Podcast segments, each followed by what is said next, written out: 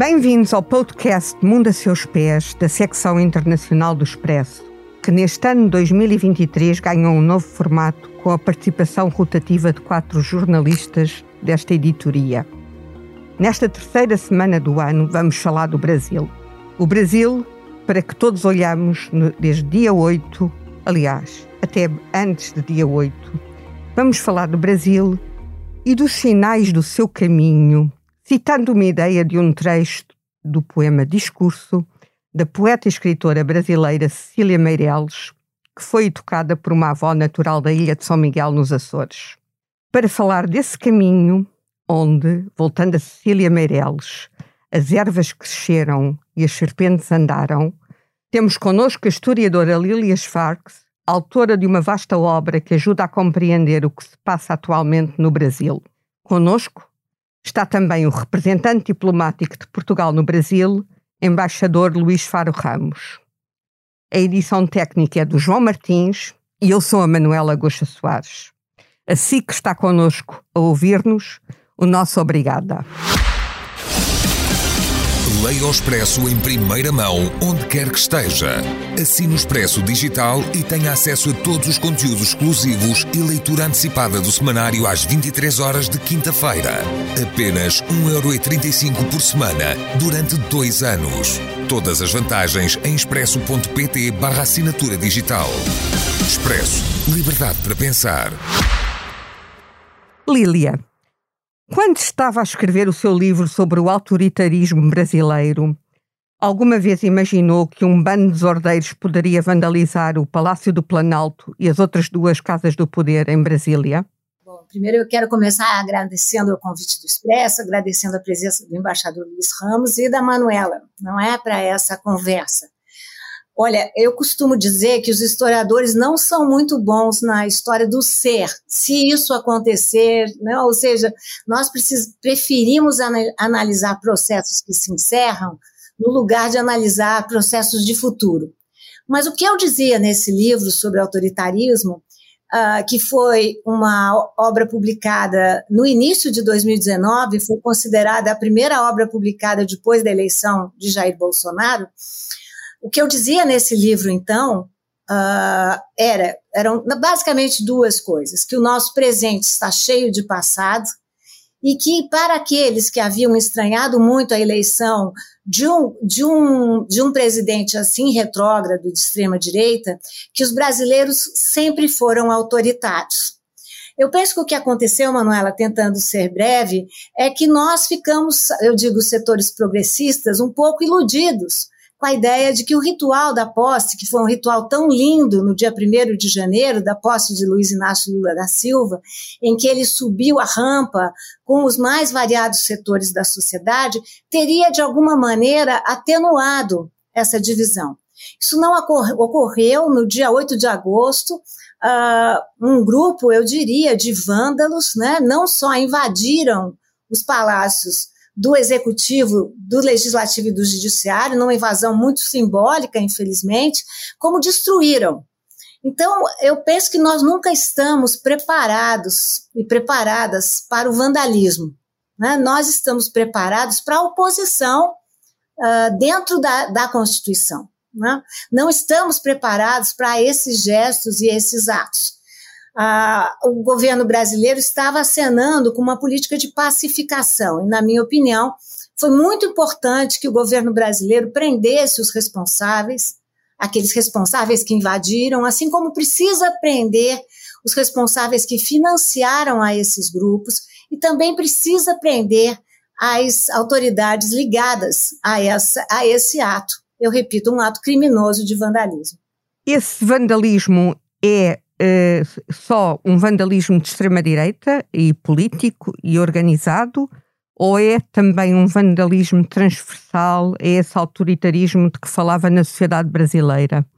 Essa memória de autoritarismo? Ah, eu penso que sim, que os brasileiros e brasileiras têm essa memória da escravidão, né? O Brasil não se passa impunemente por ter sido o último país a abolir a escravidão. E por ter recebido quase a metade dos africanos e africanas que deixaram o país, não se passa impunemente pelo sistema da, da grande propriedade agrária, né, que ainda marca a sociedade brasileira. Mas eu quero crer, Manuela, que esse ato foi uh, organizado, uh, monitorado por um um grupo pequeno da sociedade brasileira. Existe o grupo conservador, mas nós não estamos falando de grupos conservadores. Grupos conservadores são bons para a democracia. Claro. A democracia funciona mais na sua diferença. Nós estamos falando de extremistas radicais. E fora e da lei.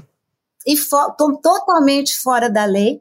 Esses extremistas são bolsonaristas, portanto, são bolsonaristas radicais e eles não passam de 20% da sociedade brasileira. Então, estamos, se nós falarmos desse ato em específico, estamos falando de uma minoria da sociedade brasileira. Tanto que uh, o jornal Folha de São Paulo fez uma, uma pesquisa e 90% da sociedade, mais de 90% da sociedade brasileira condena os atos do último domingo. Embaixador, os atos do último domingo, 8 de janeiro, mereceram a condenação de todo o mundo. To, to, grande parte dos líderes mundiais condenou de imediato esses atos. Agora diga-me, estando em Brasília, quais são as expectativas de Portugal e, e as suas como diplomata sobre a nova política externa brasileira? O que é que temos a esperar? Olá, Manuel, antes de mais, e um grande prazer eh, partilhar esta conversa com a professora Lilia Schwartz. Um, bom, na verdade, os acontecimentos do dia 8 foram praticamente transmitidos em direto para o mundo inteiro. Foi um choque. Foram gravíssimos, aliás, como se tem dito, foram acontecimentos hum, que nós esperamos mesmo que não se voltem a repetir. Todo o mundo espera isso, aliás. Portugal foi muito rápido a pronunciar-se na condenação dos atos criminosos e um, no pedido que se repusesse a legitimidade de todas as instituições brasileiras. Porque é claro que aquilo que se passa no Brasil preocupa, em primeiro lugar, os brasileiros e as brasileiras, mas obviamente também o mundo que se interessa pelo Brasil e Portugal, como é evidente, não só não é exceção, como tem uma preocupação muito particular com o Brasil. Tanto o governo português, através do Primeiro-Ministro e do Ministro dos Negócios Estrangeiros, como o Presidente da República, falaram com o Presidente Lula e com o chanceler brasileiro, tiveram a ocasião de expressar a posição portuguesa. Hum, nós, hum, obviamente, que estamos do lado da democracia e hum, seguimos com toda a atenção aquilo que se está a passar. Penso que estamos voltando a uma normalidade, o que é bom penso que há uma união muito maior em torno do presidente eleito, um, e isso, obviamente, que uh, se deve refletir de maneira positiva na governação aqui do Brasil nos próximos tempos. Uh, a política externa portuguesa tem como um dos um, ativos uh, principais a relação com o mundo de língua portuguesa, e dentro da relação com o mundo de língua portuguesa, o Brasil é um caso muito especial.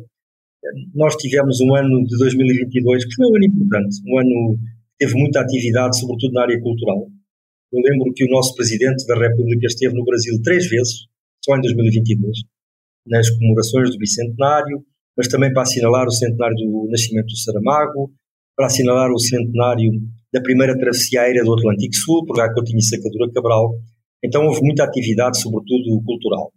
Mas evidentemente que 2023 vai ser um ano superlativo. Vai ser um ano completamente diferente. Basta dizer, Manuela, que no dia 1 de janeiro estavam em solo brasileiro o Presidente da República e o Ministro dos Negócios Estrangeiros de Portugal para assistir à posse do Presidente Lula da Silva. E, portanto, eu acredito que hum, este ano vai trazer coisas muito boas. Já estamos preparando a cimeira bilateral, que nós não tínhamos desde 2016. Ou seja, desde anos. o tempo uh, da, da Presidente Dilma Rousseff. É, a última cimeira foi aqui no Brasil em 2016, vamos ter agora lá em Portugal, e é uma cimeira que Já vai ter data? substância. Sim, eh, vai ser à volta de, dos dias 22 a 25 de abril e uh, vai ter substância e simbolismo. Porquê é que eu digo isto? No nosso 25 de abril tem. Hum. O 25 de abril é uma data muito simbólica para Portugal. Uh, vamos uh, atribuir finalmente o Prémio Camões a Chico Buarque, que é devido desde 2019. É um prémio que já está muito em atraso, mas finalmente as condições estão criadas para, para que se possa entregar o prémio ao Chico, vai ser muito bom. E substância, porque nós temos muitos dossiês em que temos que trabalhar em muitas áreas, muitas áreas.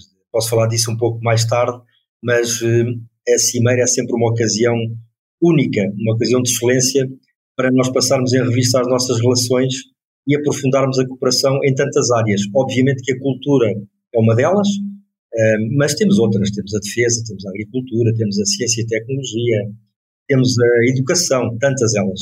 Portanto, acredito muito num ano 2023 ótimo para as relações entre Portugal e Brasil. Lília, uh, a Lília está ligada a uma grande editora brasileira, que é a Companhia das Letras. Onde é que a cultura pode contribuir para a democratização do Brasil?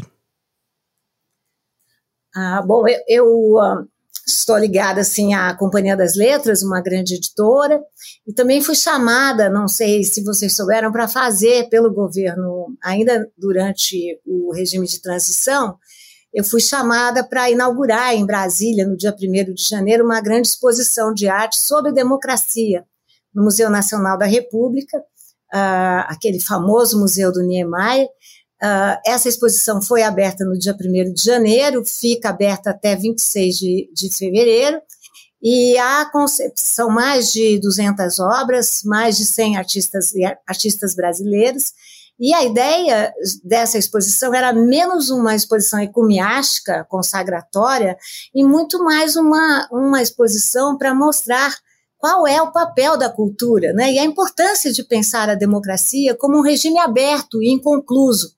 Essa é a beleza e o desafio, né? Ou seja, a beleza, porque a inconclusão traz uma luta, traz um, um desafio cotidiano, e também nos limites, porque sempre existem direitos novos. Eu também fiz parte, Manuela, da, da posse, falei na posse da nova ministra da Cultura, Margarete Menezes. E chamei já, lá atenção, ia, já lá ia, depois. É, chamei diga, atenção para um dado importante da cultura, que a cultura ela não é consequência, ela é causa. Que a cultura não é produto, ela é produção. E que a cultura ela não é a pedra que fica no rio, ela é justamente a água que transcorre, a água que vai. Então, eu tenho certeza que uh, uh, para o processo brasileiro e para a democracia brasileira, uh, a educação é o único gatilho que eu acredito. Eu falo em gatilho porque o governo Jair uhum. Bolsonaro buscou armar, achava que a questão da segurança, da desigualdade no Brasil seria resolvida com armando a população civil. Nós já tivemos inúmeras provas de que armar a população civil significa aumentar a violência. Então, eu só acredito em um gatilho, que é o gatilho da educação pública e de qualidade e da cultura também pública e de qualidade. Eu acho que esse é um projeto, uma utopia importante para que o Brasil vença uma de suas grandes contradições, que é a desigualdade. Nós não teremos democracia enquanto formos um país tão racista e tão desigual. Embaixador, o Brasil uh, é a maior rede consular portuguesa no, no exterior e um, está habituado a correr uh, os vários consulados, a conhecer bem o território brasileiro? Sim, Manuela, nós temos no Brasil 10 postos consulares, de longe a maior rede em todo o mundo. Temos postos consulares desde lá em cima, temos Belém do Pará, Fortaleza, até Porto Alegre, Recife, eh, Salvador, São Paulo, Rio de Janeiro, Brasília, um, Belo Horizonte, Curitiba, enfim, estamos bem representados pelo, pelo país e eu uh, considero que uma das minhas missões principais é a de estar junto da nossa comunidade e, e também conhecer as autoridades locais destes 27 Brasis, porque cada estado é um Brasil diferente, como a Lili bem sabe, não é? Eu vou ao Rio de Janeiro e encontro um Brasil, vou uh, lá abaixo ao, ao Rio Grande do Sul e encontro outro, em cima, na Manaus ou Belém do Pará, enfim, já visitei 17 estados, 17 estados, e portanto já tive a oportunidade de estar com as nossas comunidades nesses estados todos, com os nossos postos consulares, inaugurei uma, uma, um hábito que é todos os meses faço uma reunião virtual com todos os postos consulares, onde nós trocamos experiências, eh, damos conselhos uns aos outros e assim sentimos-nos todos mais próximos, porque é uma rede muito boa, eh, é uma rede que funciona bem, aliás, como outras redes que temos, poderei falar de, da rede das cátedras Camões, temos oito cátedras aqui no Brasil, a mais recente das quais leva o nome do único Nobel português, Literatura, José Saramago, inaugurada em Curitiba em maio do ano passado. Temos a rede das cátedras e temos a rede das câmaras de comércio portuguesas, que já são 18 e na próxima semana vão ser 19. Vamos ter uma inaugurada em Sergipe, em Aracaju. De modo que um, penso que tenho tentado, uh, com algum sucesso, tirar partido de todas estas redes. A nossa rede consular é muito importante porque presta serviço a mais de um milhão de pessoas que, entre portugueses e lusodescendentes, procuram os serviços consulares e também, claro, a todos os brasileiros que agora se interessam, como sabem, cada vez mais por conhecer coisas sobre o nosso país, por se informar sobre Portugal, por saber como é que se vai para lá, como é que se estuda lá, como é que se exerce atividade económica, enfim, ou mesmo só para turismo. De modo que, sim, tenho, tenho utilizado bastante essa rede e devo dizer que as equipas trabalham muito motivadas e, e, e, e pronto, é, acho que a rede consular tem que estar à altura uh, da dimensão do Brasil, que é um país-continente. Lília, o Brasil já fez as pazes com a memória colonial de Portugal? Olha, eu penso que há um grande mal entendido nessa compreensão do Brasil em relação a Portugal. Não, a, a, a, grande questão, pelo menos da historiografia, não é uma questão contra Portugal. É uma questão historiográfica. Claro. Ou seja, claro. uh, o Brasil foi, durante uh, muitos séculos, uma colônia de Portugal. Sabemos que o regime colonial português, assim como os traficantes brasileiros e portugueses, lucrou enormemente com a escravização. Essa é uma questão que todos temos que assumir, todos e todas. É impossível nós não falarmos, nós brasileiros, vocês portugueses, sobre qual é o legado pesado da escravidão. O Brasil foi montado num esquema de capitanias hereditárias, ou seja, grandes propriedades onde poucos mandavam e muitos obedeciam. Ainda temos consequências desse regime. O Brasil também uh, foi construído na base de uma tremenda desigualdade que ainda não foi superada. Essas são marcas do colonialismo. Eu, como historiadora também, eu tenho procurado muito falar não só de uma história colonial marcada por imperadores, donatários, portugueses, mas também sobre a contribuição das várias populações que vieram ao Brasil. As populações indígenas, as populações africanas, porque essas são populações que têm direito à memória. Então, não me parece, Manuela, que é o caso de fazer as pazes com Portugal. Ninguém brigou nesse sentido. Não, eu pergunto porque. Eu pergunto isto porque muitos brasileiros eh, manifestam esse desconforto. Eu penso que essa é uma má compreensão, de, com toda a sinceridade. Acho que nós temos uma historiografia muito forte, muito pungente, que cobra do seu próprio país, assim como avalia o que foi o seu passado. Eu penso mesmo, Manuela, que se nós não enfrentarmos o nosso passado, não teremos armas para lidar com o nosso presente. Parte dessa história é uma história comum com Portugal. Isso faz com que culpemos só Portugal? Não, mas isso faz com que é preciso que nós retomemos essa história e sem lentes, sem lentes, né? Quer dizer, que nos deixem, que não nos permitam ver né, o que é essa realidade. Para além da educação e da cultura, qual é, para si, a grande aposta do Brasil, do, do governo Lula de momento, neste momento? Eu penso que, que o governo Lula deixou muito clara a aposta na diversidade. Né? E isso tem a ver com o que nós conversávamos e tinha, tem a ver com a sua pergunta. Durante uh, o Brasil é um país de maioria negra, né? Segundo os últimos dados do IBGE, 56,4% dos brasileiros são pretos ou pardos, segundo os termos do IBGE. E mesmo assim, o Brasil é um país marcado pela branquitude não é a branquitude, é uma situação confortável ontologicamente no Brasil. É muito importante o dia de ontem, de anteontem agora, né? Ou seja, o dia da posse da nova ministra uh, da, do setor indígena e do, do dia da posse uh, da ministra agora da diversidade racial.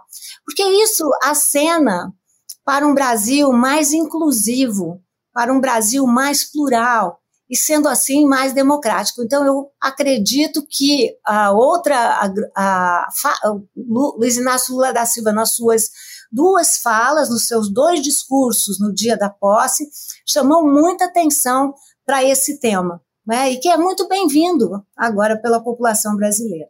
Há um outro setor que Luiz Inácio Lula da Silva também tem dado atenção, que é e que foi muito maltratado durante o consulado Jair Bolsonaro, que são as mulheres.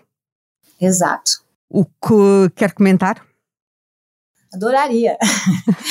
As mulheres, elas uh, no Brasil, o Brasil é um país com maiores números de feminicídio, né? Ou seja, até hoje. Uh, no mês passado, uh, não sei se sabem, mas em Brasil, o novo, em São Paulo, onde eu vivo, o novo governador é um governador que professa a sua lealdade a Jair Bolsonaro, mesmo assim esteve em Brasília na reunião, que é muito importante, mas ele indicou uma secretária das mulheres que falou que feminismo é genocídio. Pois bem, no mesmo mês em que essa secretária disse essa frase, no mínimo polêmica, São Paulo aumentou em, em 60% o número de feminicídios. Essa é uma realidade muito forte no Brasil. Além de tudo, as mulheres, que correspondem a mais da metade dos brasileiros, não têm a mesma proporcionalidade na representação política, na repressão nas empresas públicas e nas empresas privadas. Nos salários. Nos salários, nas universidades. Ou seja, é muito importante que essa questão mas também saia da névoa, porque o Brasil é um país muito machista, não é? E muito misógino também. Né? Tivemos quatro anos de um governo profundamente misógino.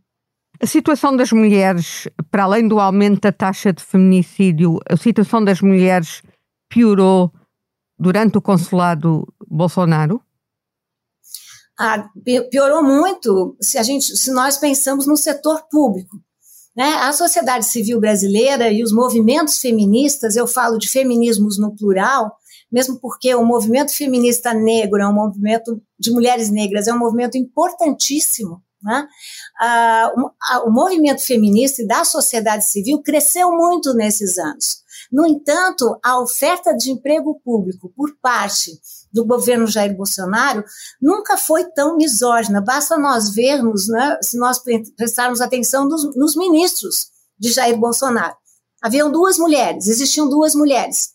Damares Alves, do Ministério da Família, que era contra o feminismo, né, e que fez várias atitudes. Podemos uhum. falar um programa inteiro dela, tenho certeza que não vão querer. Não, e não, não ministra, vamos. A ministra da Agricultura, Tereza Cristina. Então, não eram ministras identificadas com a causa das mulheres, até o contrário. Né? Então, nesse sentido, esse não foi um governo que indicou mulheres para postos estratégicos, nem no ministério, nem nas equipes, nem nas secretarias. Embaixador, há um outro setor determinante para os próximos anos, que é a questão do ambiente, na qual o presidente Lula, desde que foi à, à COP no Egito, tem dado provas de querer trazer o Brasil para um parceiro internacional importante. A próxima COP vai ser em Belém, já foi eh, ontem ou anteontem anunciado como é que, qual é o papel da diplomacia em relação ao ambiente? Oh, Manuela, o, ainda bem que fala na questão da, da COP do Sharm el-Sheikh, do Egito, porque eu gostava muito de reconhecer que a primeira viagem do presidente eleito Lula da Silva ao estrangeiro para um país bilateral foi a Portugal.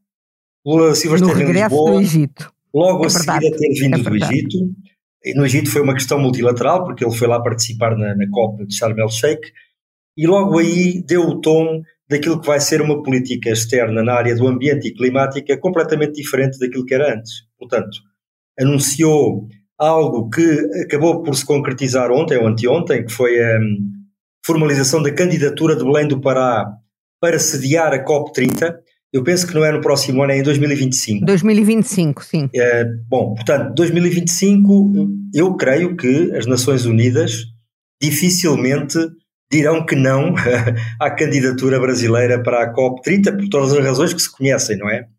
E isto tem a ver com uma frase que o presidente Lula dizia e disse várias vezes, que é o Brasil está de volta. E o Brasil está de volta no bom sentido, à cena internacional, não só em questões do ambiente, que são tão importantes, como em questões de alterações climáticas, em questões de direitos humanos, em questões de em questões onde a comunidade das nações exige lideranças diferentes e lideranças diferentes de áreas geográficas do mundo diferentes. E o Brasil, eu lembro eu volto, eu volto a perguntar, como é que a diplomacia pode contribuir para para resolução da questão ambiental, saindo apenas das boas palavras e das boas intenções? Pode, pode contribuir certamente, mas antes, antes das iniciativas tem que haver palavras e tem que haver intenções. E era isso a que nós não assistíamos antes. E agora uhum. temos. Temos palavras, temos intenções, temos um Brasil que se junta à luta da comunidade internacional pela preservação do ambiente e a luta contra as alterações climáticas. E isso é muito importante. Claro que depois tem que haver ações concretas. Acho que a diplomacia é fundamental, Manuela, nessa, nessa área. Porquê? porque põe as pessoas a falar umas com as outras, porque partilha pontos de vista que nem sempre são coincidentes, temos que admitir que a comunidade internacional tem interesses por vezes divergentes, mas como nós dizemos em Portugal, a falar é que a gente se entende. Se nós não falamos, nós não vamos a lado nenhum. E se nós falarmos, é um ótimo princípio. É claro que depois isto vai ter que se declinar em ações concretas, mas eu não tenho dúvidas de que o Brasil vai participar neste esforço coletivo e Portugal só se pode congratular com isso. A Lília falou há pouco na questão agrária da grande propriedade. É possível captar esses grandes proprietários para a causa ambiental? Ah, eu sempre digo que uh, há sempre o, o desejo da prática e a prática do desejo, não é? Ah, quando Luiz Inácio Lula da Silva foi eleito no dia 30 de outubro, na fala que ele fez na Avenida Paulista, ele chamou atenção para a ideia de que não existem dois Brasis. Existe um Brasil. Claro que Manuela pode perguntar para mim também como que ele vai fazer isso para além das palavras. Vai ser um grande desafio. Mas o fato que é muito diferente, eu sempre eu gosto como o intelectual palestino Edward Said chama atenção, eu penso que os começos são muito importantes. Né? Eu sou historiadora, antropóloga, e acredito muito na eficácia prática dos símbolos. Ah, o governo Jair Bolsonaro, a primeira fala de Jair Bolsonaro foi para os seus fidelizados, foi para os seus, uh, para as pessoas que o seguiam no, no Facebook. Ao mesmo tempo, ele professou uma religião só, sendo que o Brasil não é um país que não é um país sua, está na sua Constituição que não somos um país de uma religião, nada disso. E Jair Bolsonaro, em todo o seu governo, chamou atenção como ele era contra as ideias de global warming, como ele era contra ah, todas as questões da, da da ecologia chamou os ecologistas e as pessoas que lidam com o environment de, de preguiçosos. Então, eu quero crer que uh, temos agora uma ministra muito experiente, Marina da Silva, uhum. uh, uma ministra muito preocupada e com grandes relações internacionais. Com muita credibilidade. Que na sua posse já chamou atenção para a importância do seu ministério junto ao setor agrário brasileiro. Então, uh, mesmo temos, mesmo que no planejamento, a ministra Tebet, que tem um vínculo muito grande com o setor agrário. Então, eu penso que durante todo esse tempo fizemos uma caricatura só do setor agrário. Eu quero crer que não são todos bolsonaristas no sentido de, de acreditar em terra plana, de serem negacionistas e tudo mais. Então, esse tem que ser, essa é a nossa, eu, eu inverteria a sua questão, eu diria que essa é a nossa única chance. Nós estamos vendo o que está acontecendo no mundo, como o inverno está ficando quente na Europa, o embaixador Luiz deve estar vendo, nós estamos tendo um verão frio aqui no Brasil, inacreditável. Esses são sinais muito gritantes, né, que nós precisamos estar alertas, né. A, a ministra Guajajara uh, definiu a invasão dos três poderes no domingo a, a como uma invasão do, do, dos povos indígenas povos indígenas como uma, uma invasão às terras indígenas, não é? Então nós temos que pensar dessa maneira, nós temos que incluir conhecimentos, né, ampliar conhecimentos e inclusive incluir na agenda de um setor progressista o setor agrário brasileiro, que é progressista também à sua maneira e que há de de compactuar, né? Que se nós tivermos calma, nós precisamos é de calma democrática agora. Até porque todos precisamos de um planeta que seja que, que nos permita viver com qualidade de vida e sem, tempo, sem grandes tempestades, sem grandes secas, sem grandes chuvas. E como disse o embaixador Luiz, o papel do Brasil, não só enquanto potência política, mas como lugar de meio ambiente, é um lugar estratégico e central. E o papel de isolamento que Jair Bolsonaro fez nas demais reuniões, vocês devem lembrar como ele não tinha com quem falar, com quem dialogar. Eu acho que esse o Luiz Leonardo Lula da Silva está cenando para um novo papel internacional do Brasil. Né? Sim, sem dúvida. Aliás, uh, isso ficou, ficou muito patente ao mundo no domingo, quando todos líderes políticos de, dos, mais variados, dos mais variados países e quadrantes políticos condenaram o ataque às sedes dos poderes em Brasília. Para si, Lília, para além, falou que era a sua grande causa, é, é ou, ou, que acha que o grande caminho para mudar a sociedade brasileira e estabilizar a democracia é a educação e, de, e a cultura. E depois, mas na prática, como é que vê a questão de acha que enquanto houver fome do Brasil, uh, as pessoas vão estar menos despertas para a educação? Bom, a fome voltou no Brasil. Né? Esse é um dado muito triste do governo Jair Bolsonaro. Né? O Brasil havia superado a fome e a fome voltou, uh, afetando muitos brasileiros e brasileiras. A fome, Manuela, na minha opinião, é um indício, não é? Ela é um indício forte, um indício perverso da desigualdade existente no Brasil. Uh, acho que nós temos muitas maneiras de atacar a desigualdade e fortalecer a democracia. Uma delas eu já disse, educação e cultura. Uhum.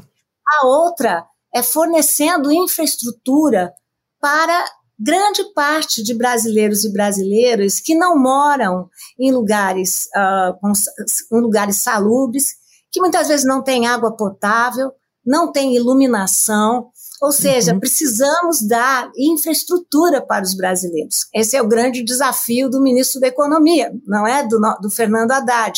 Como é que nós vamos, uh, porque nós só teremos também democracia se combatermos uh, esses, essas desigualdades infraestruturais. O Brasil, quando eu comecei a escrever em 2018 sobre o autoritarismo brasileiro, o Brasil era o sétimo país mais desigual do mundo. Quando eu terminei, em maio de 2019, o Brasil já era o sexto país mais desigual, desigual do mundo. Esse é um dos grandes desafios da nossa agenda, né, das pastas da economia e do planejamento. É um desafio que nós não podemos dar as costas. Sabe? E não é um, como... um paradoxo brasileiro, como é que um país tão rico, com tantos recursos, consegue ser tão desigual. É um Exatamente. grande paradoxo. Exatamente. Porque justamente a, essa herança ativa do passado nos condena, não é? Ou seja, a existência de imensas fortunas, muitas vezes localizadas no setor financeiro, mas também no setor agrário, e um imenso desemprego ou um imenso subemprego. Né? Esses são esses são os temas da nossa agenda contemporânea que precisam ser enfrentados e que não foram enfrentados nesses quatro anos. É por isso que a fome voltou.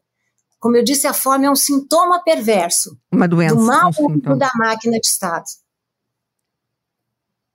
Uh, embaixador, uh, Falou há pouco uh, do, do, do ano Saramago, de, toda do, da entrega do Prémio Camões a Chico Buarque.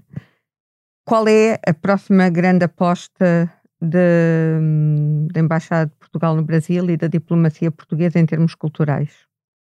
Bom, Manuela, nós tivemos em 2022 um ano muito, muito intenso no âmbito dos 200 anos da independência do Brasil, fomos convidados pelo, pelas autoridades brasileiras a associarmos. Eu, até quase me atreveria a dizer que houve mais eventos, mais eventos organizados por nós, pela nossa estrutura de missão, do que até aqui pela, pela parte brasileira. Mas houve eventos em Portugal, no Brasil, no mundo inteiro. Uh, fomos os convidados da Bienal Internacional do Livro de São Paulo, foi um momento de grande visibilidade para o nosso país, para a nossa literatura. Um, não vou dizer que isso nos esgotou, mas deu-nos muito trabalho.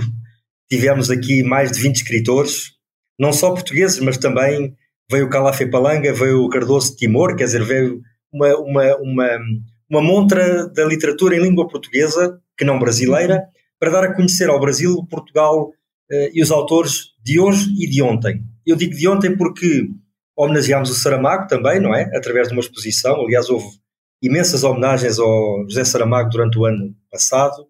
Um, este ano vamos um, entrar num outro centenário muito relevante, que é o do Eduardo Lourenço. O grande pensador Eduardo Lourenço tem tanto a ver com o Brasil, ali está a fazer, uh, a acenar positivamente. É, acho que temos que estar à altura daquilo que foi um, a intervenção do Eduardo Lourenço na, no pensamento uh, em português, não só de Portugal, mas do Brasil, de todo o mundo de língua portuguesa. Portanto, vai ser certamente um ponto alto da, da nossa um, ação cultural e, obviamente, continuar a, a, promover eventos cá e lá na área da cultura e normalizar, nunca é demais repeti-lo, vamos finalmente poder normalizar as entregas dos prémios Camões, o último galardoado é brasileiro, é o Silviano Santiago, que é ótimo. Uhum. Uh, espero que se possa dar aqui no Brasil o prémio ao Silviano, mas temos ainda trabalho em atraso. Além do Chico, temos a Paulina Chiziane, Moçambique, que ganhou o em 2021, passado. e temos o Vítor Aguiar e Silva, que infelizmente já faleceu, mas o prémio vai ser dado à família a título póstumo. Um, bom, depois temos uma série de atividades, como um, a Flip, uh, lá embaixo, um, sempre com presença portuguesa, temos feiras do livro pelo país inteiro, também com presença portuguesa. Temos grandes parcerias com a Companhia das Letras, temos uh, coisas pensadas também nas áreas das artes plásticas, na área da música, da dança. Enfim, não vão faltar eventos culturais aqui no Brasil e em Portugal na nossa cooperação. E agora que voltamos a ter uma Ministra da Cultura do lado brasileiro, também já temos com quem falar, não é? Um interlocutor. Para, para o centenário do Eduardo Lourenço, há eventos concretos pensados ou não? Tem uma data para começar? Enfim, estamos, hum, isto é sempre hum, hum, feito em coordenação eh, com as entidades competentes em Portugal e depois eles acabam por dar as orientações aos postos da, da carreira diplomática. Eu não tenho dúvidas de que vai ser um, um ponto alto, mas neste momento nós ainda não temos informações concretas sobre atividades. Agora que vai ser eh, certamente devidamente e devidamente celebrado aqui no Brasil, eu não tenho dúvida. Lília, tem algum livro na agenda para sair em 2023? Não, eu lancei todos, mas queria fazer uma imensa homenagem a várias das pessoas citadas, entre elas o Eduardo Lourenço, que tem ah, aquele, o livro maravilhoso, Mitologias das Saudades, né? E, e, eu gosto tanto dessa comparação, quando ele diz, claro, toda comparação é retórica, né? Mas quando ele diz que ele estranhava que Portugal era um país cuja lembrança, a mitologia era voltada para o passado e o Brasil com a mitologia sempre para o futuro, né? Tão bonito, né? A, a comparação e a maneira como ele joga com esses, com essas extremidades, sem esquecer do José Saramago, que é quase um autor brasileiro, Silviano Santiago, né? Esse grande crítico literário, grande romancista, né? Uma pessoa da maior qualidade e o nosso Chico Buarque, não é? Enfim, que finalmente e nós vai também. E nós também. É, é vosso e é nosso e é, eu, eu, é universal. É nosso, é património, património da humanidade. Não é? E eu, eu lancei uma, uh, justamente o sequestro da independência em 2023. Tem um livro para lançar, desculpa, em 22, 22. tem um livro para lançar em 23, mas é um livro com o artista plástico Dalton Paula, que é um artista maravilhoso e que acabou de ter uma exposição no MASP, chamado Retratos Brasileiros, e que é um grande intérprete da cultura brasileira. De resto, preparando um novo livro, que vai demorar ainda, mas que se chama justamente Utopias Brasileiras, né? Ou seja, de alguma maneira inspirada por esses novos tempos. Né? O MASP, onde será a exposição, é o museu em São Paulo e não este MASP do mundo a seus pés, e eu está, esta conversa já vai longa, está na hora de nos despedirmos. Eu vou perguntar ao embaixador e depois à Lília uma, uma pergunta ligeiramente diferente, mas ao embaixador vou-lhe perguntar quando quer apresentar Portugal no Brasil e faz parte das suas tarefas uh, oferecer jantares e, e recepções. Qual é o elemento, enfim, a coisa da gastronomia portuguesa que tem sempre presente? Oh, oh, Manuela, nós temos a sorte aqui na residência em Brasília de ter na cozinha duas pessoas que interpretam qualquer receita portuguesa. Temos uma moçambicana e uma brasileira. E são as duas excelentes. Normalmente o que eu faço quando quero dar a conhecer, enfim, conhecer é difícil porque já quase todos conhecem, não é? Quase nenhum brasileiro desconhece a, gastronomia portuguesa.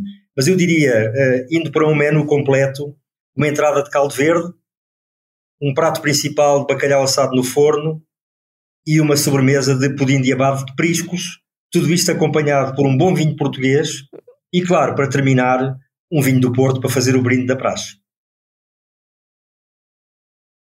Lília, o que é que queres exportar do Brasil para Portugal, da gastronomia brasileira?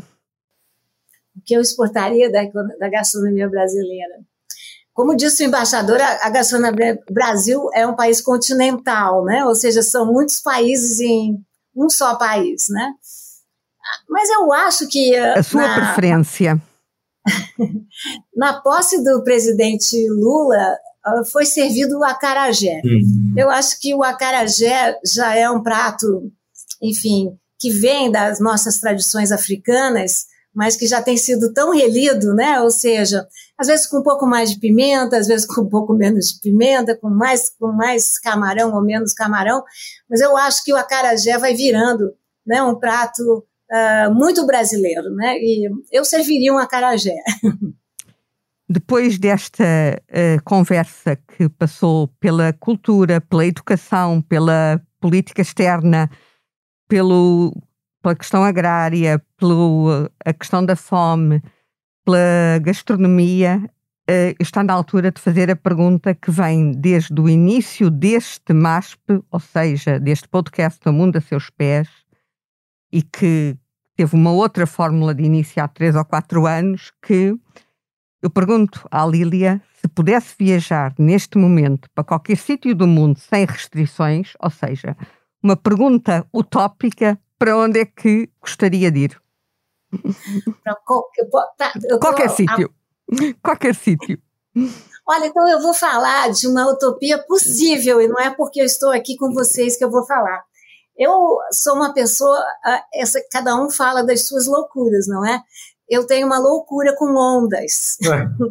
não que eu vá entrá-las e enfrentá-las, mas eu vejo ondas. Então eu aceitei um convite para ser uma keynote speaker na Universidade de Coimbra e disse aos colegas que eu aceitaria se eles me levassem até Nazaré. Então eu vou fazer um grande desejo. Ninguém imagina que uma intelectual tem como desejo conhecer as ondas de Nazaré, mas vou tentar fazer um grande desejo e torcer para que seja uma boa época para ver as ondas gigantes. Mas... O mundo é muito grande, né, Manuela? Mas, enfim, a, a, minha agenda não para de ter desejos, mas esse é o meu desejo imediato. Né? Mas é um sítio bonito e. Mas, mas já fez surf ou só vai ver as ondas mesmo? É, é, fica perto de Coimbra, certo? Então eu devo ir ver as ondas e volto. Não vai fazer surf. Embaixador, vou fazer surf? Sim. Não, não vou. Não vou, não vou. Eu prezo muito. Adoraria, só vou ver as ondas. Embaixador, para onde é que iria? Eu, eu, podia dizer que ainda ia conhecer os três, os dez estados do Brasil que me falta conhecer, porque é tão diverso este país. Eu, se pudesse viajar agora mesmo, esta tarde, eu ia até ao Pantanal. Eu já ouvi falar tanto e nunca tive a oportunidade. Adoraria. Lindo. Dentro do Brasil, fora do Brasil, a minha curiosidade é por um país que eu não. Não, era só para onde, onde pudesse viajar. Ah, então, para o Pantanal, já direto. Pantanal. Pantanal. Conversa... nós fomos modestos, Manuela. Ambos fizemos desejos possíveis. É. Mas podiam fazer um desejo utópico. Podiam dizer que queriam ir a Marte. Então eu quero ir ao Vietnã. Eu gosto, eu gosto mais de ter os pés na Terra em termos geográficos. A conversa vai, vai longa. Para a semana, o Mundo a Seus Pés estará aqui com a minha colega Ana França e depois será com a Cristina Pérez na semana seguinte e com o Pedro Cordeiro a seguir. A sonoplastia foi do João Martins e eu despeço-me de si agradecendo o tempo que nos dedicou e venha sempre ao Mundo a Seus Pés em qualquer plataforma no site Expresso.